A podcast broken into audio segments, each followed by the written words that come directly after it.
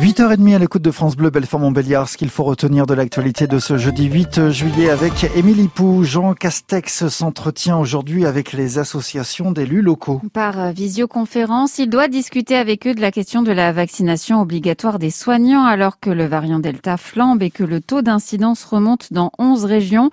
Hier, le gouvernement a reçu l'appui des principaux ordres de soignants pour relayer l'appel à la vaccination. Une tribune signée par l'ordre des médecins, l'ordre des pharmaciens, infirmiers ou encore sage-femme. C'est le cas aussi en Bourgogne-Franche-Comté.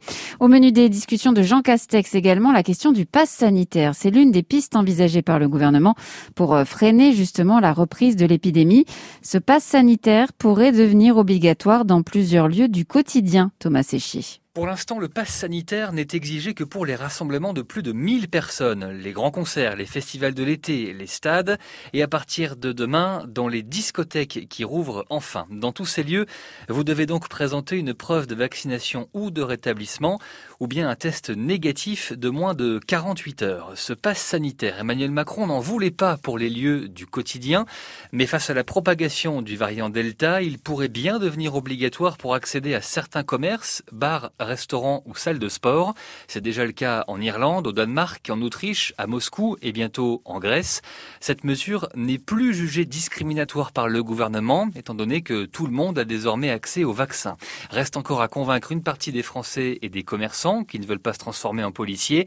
Le ministre des Transports, lui, a déjà exclu ce pass sanitaire pour l'accès au train durant l'été. Thomas Séchier pour France Bleu Belfort Montbéliard. L'agence régionale de santé a décidé de suspendre l'activité d'un cabinet dentaire de Belfort. Un cabinet installé récemment dans le quartier des résidences, Proxident, a été contrôlé le 1er juillet dernier à la suite de problèmes détectés déjà dans le même cabinet euh, près de Dijon.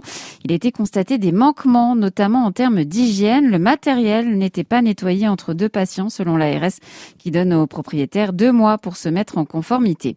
Le tribunal judiciaire de Belfort jugeait hier un homme de 37 ans pour des agressions sexuelles sur deux femmes vulnérables, deux locataires de territoire habitat. L'homme qui intervenait dans des appartements pour réaliser des diagnostics immobiliers pour une entreprise prestataire proposait des massages avant d'agresser ses victimes. Il a été condamné à 18 mois de prison, dont 9 mois fermes. L'Assemblée générale du MEDEF territoire franc-comtois s'est tenue hier à Grand-Villard. Le syndicat patronal a tiré la sonnette d'alarme une nouvelle fois sur la pénurie mondiale de matières premières qui impacte fortement les secteurs de la métallurgie et du bâtiment.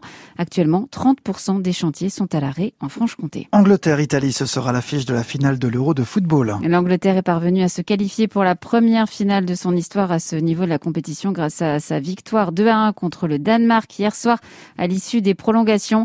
Elle jouera cette finale à domicile, toujours à Wembley, à Londres, dimanche. Et puis, ils ne seront que 156 à prendre le départ de la 12e étape du Tour de France aujourd'hui entre Saint-Paul, Trois-Châteaux dans la Drôme et Nîmes dans le Gard. 156 sur 184 coureurs au début de l'épreuve. Sept ont encore abandonné hier après la double ascension du Mont Ventoux. Une étape remportée par le Belge Wout van Aert. Le second de l'étape est un ancien du CC Etup, Kenny Elisonde.